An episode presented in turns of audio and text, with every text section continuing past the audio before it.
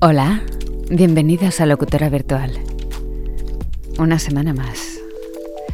Bueno, hoy en el programa de hoy quiero hablar de la inteligencia artificial, quiero hablar de ChatGPT, que a mí me tiene fascinada, a pesar de que todo el mundo le está tirando piedras y sobre todo en mi sector de los locutores está todo el mundo crispadísimo con el tema de, de las voces eh, sintéticas.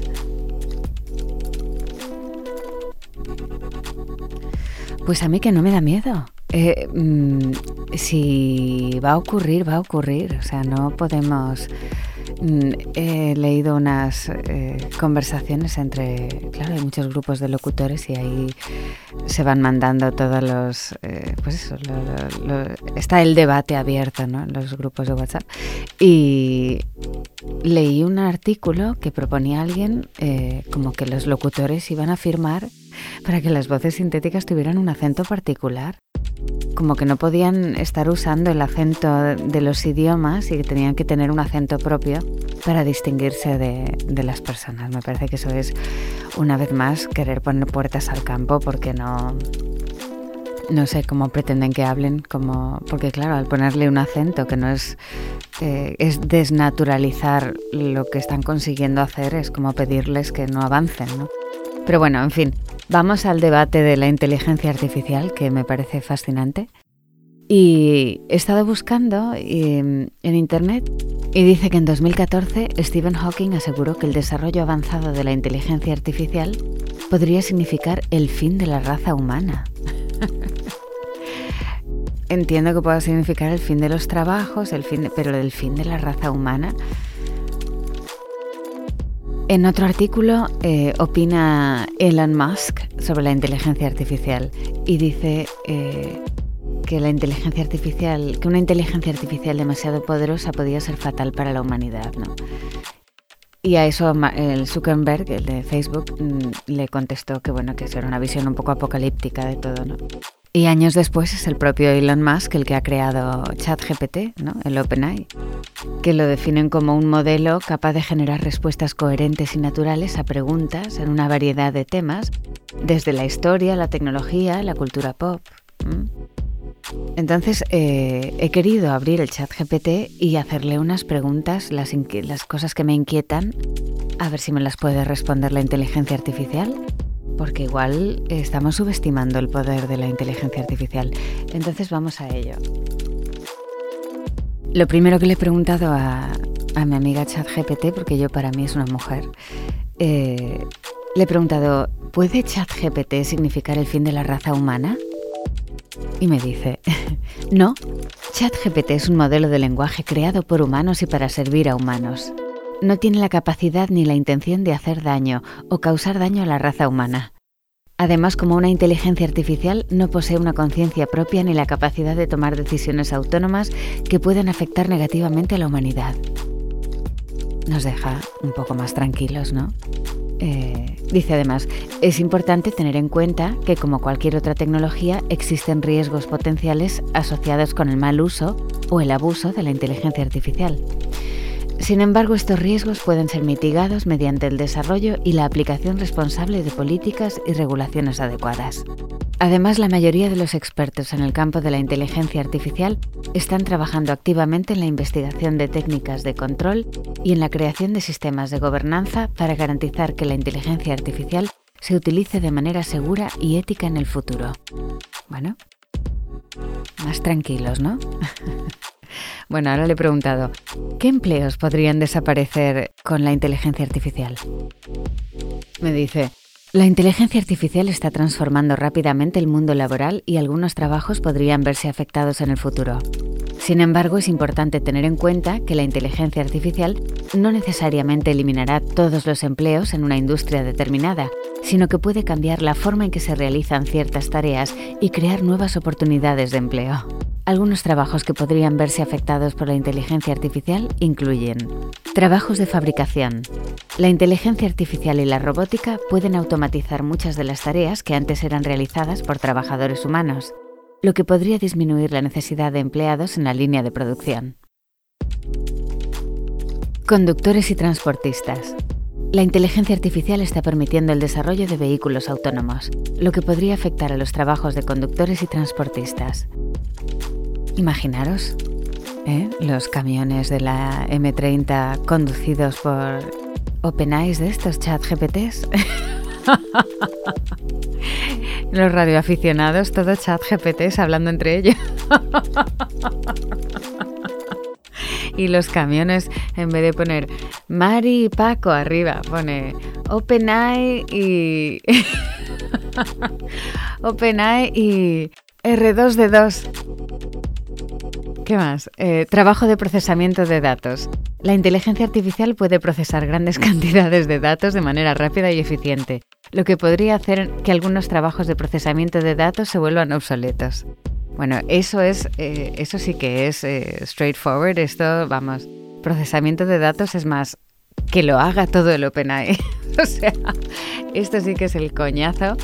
Esto sí que es, era necesario que, que la inteligencia artificial se dedicase a estas cosas. Lo que pasa que siempre nos queda la duda de si hay de repente un fallo de Internet, un fallo de sistema generalizado, como pasa con los bancos y todo eso.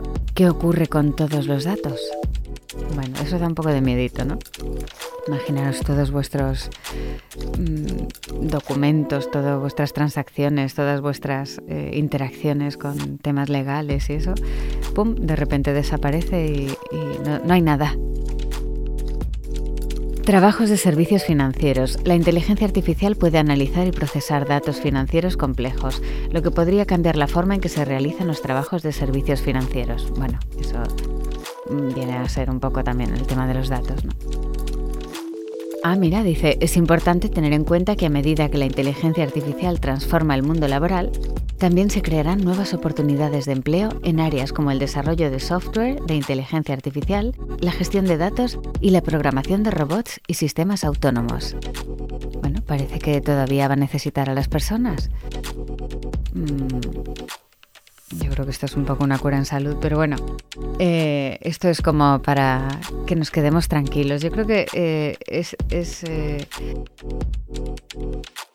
el chat GPT está muy bien aleccionado a no crear un... Uy, ¿cómo se llama? Cuando hay pánico social, pánico social. Está bien aleccionado para, para no fomentar, para no crear el pánico social. Bueno, y la pregunta del millón es, ¿sustituirá la inteligencia artificial a los locutores? Vamos a ver qué nos dice. Vamos a ver qué, qué tiene programado antipánico social en el sector de la locución.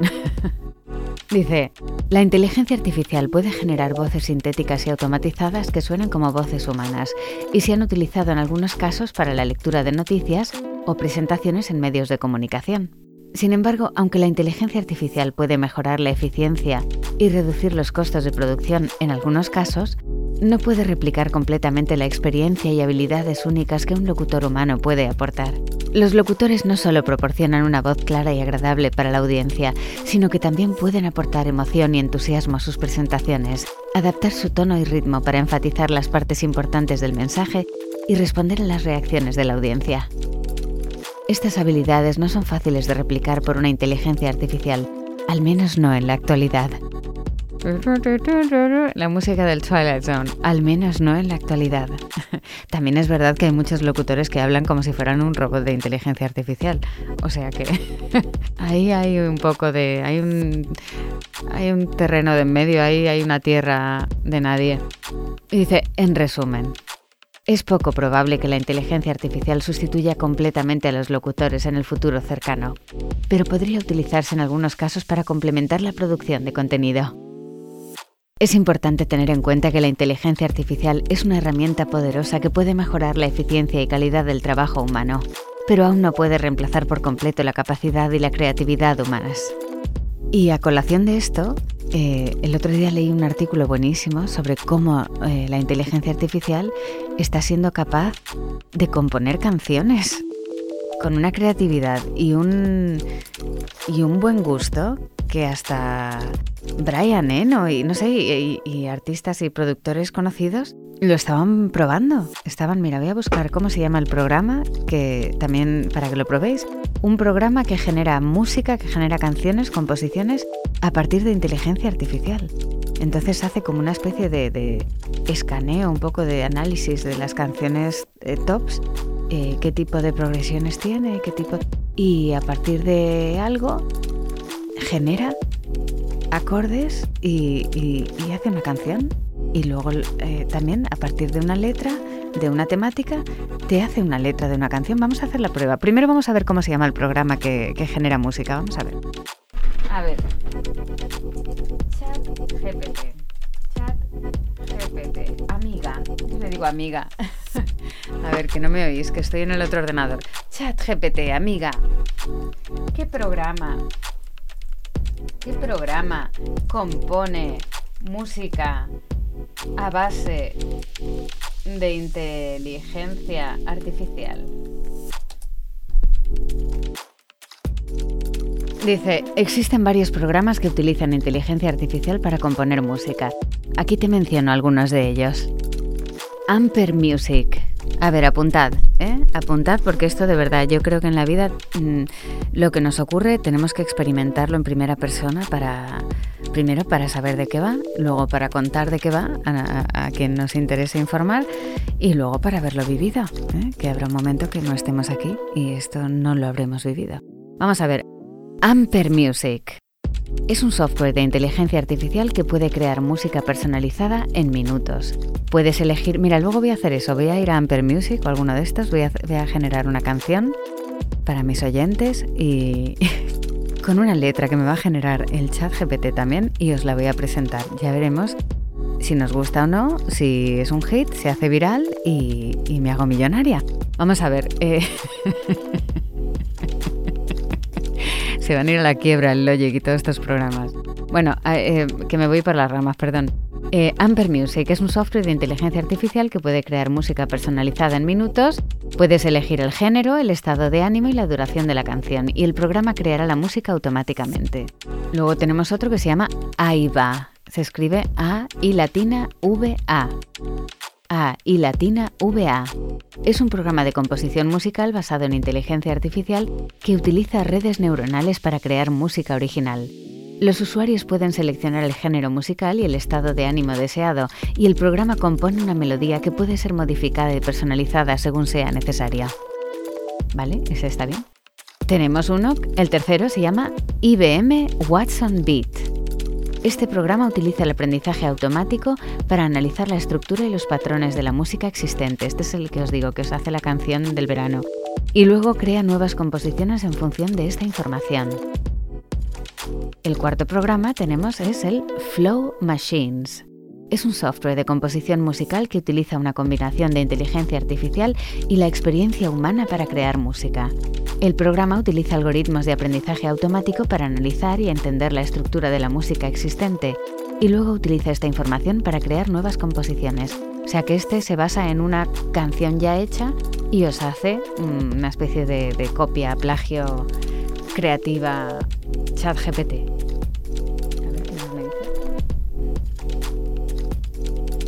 GPT. es importante tener en cuenta que aunque la inteligencia artificial puede crear música, actualmente no tiene la capacidad de crear una obra maestra musical por sí sola.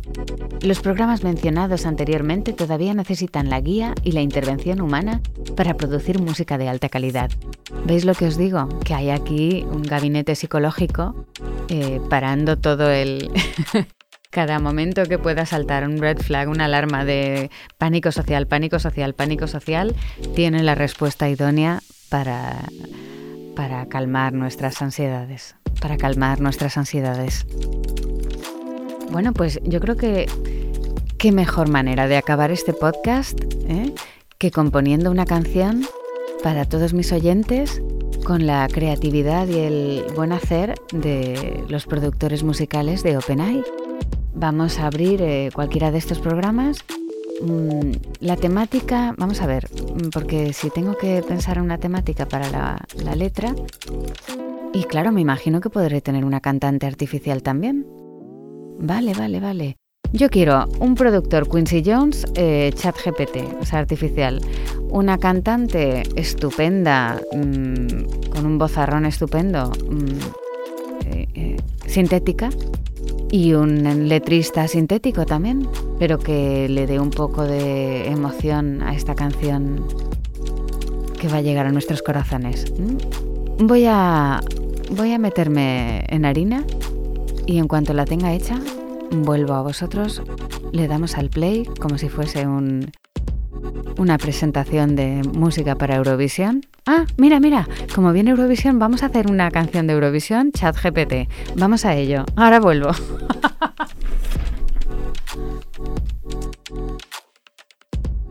Bueno, eh, he descubierto que puedes subir una canción como influence, como, como briefing, como idea, para que a partir de ahí te haga algo parecido. he subido para que te haga algo parecido. he subido una canción de Calvin Harris, la de How Deep Is Your Love, una muy bonita de un remix y la he subido como influence. Le he dicho que me haga algo parecido. A ver qué me hace Quincy GPT. Está pensando, en cuanto esté, la escuchamos, a ver qué nos parece. Pongo un poco la de Calvin Harris y luego pongo la de la de Quincy, Quincy Open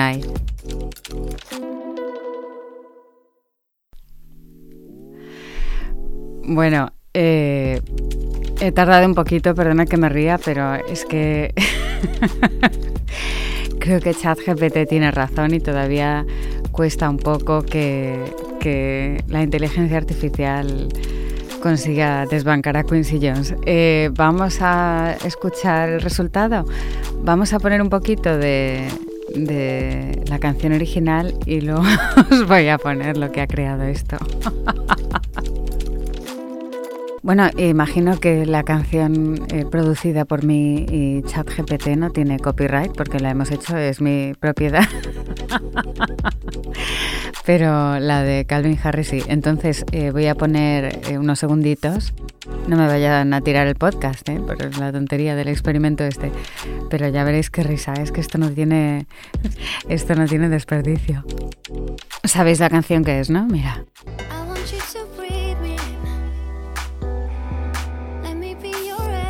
Esta pongo trocito y ahora mientras eh, el algoritmo de esto de que pillan los, plagios, o sea, la, música sin derechos eh, se va de varas. Ahora la reconocéis, ¿no? Bueno, pues este es el ejemplo. Y ahora ya sin tanto miedo os pongo esta gran creación que, pensaba que podía representar a España en Eurovisión, pero me parece a mí que... A ver qué os parece.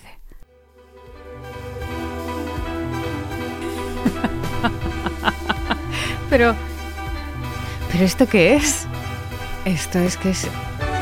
Ahora cambia.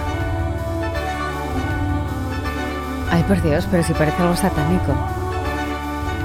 No, no, eh, este año no va a ir España con esta canción representándonos porque vamos a quedar eh, peor que la Carmen Amaya.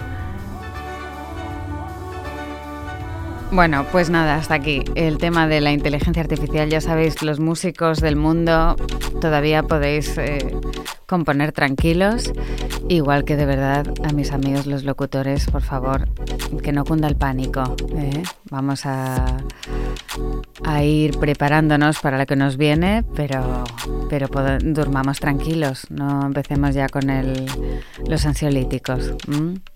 Bueno, voy a parar esto que me voy a volver loca un momento ahora.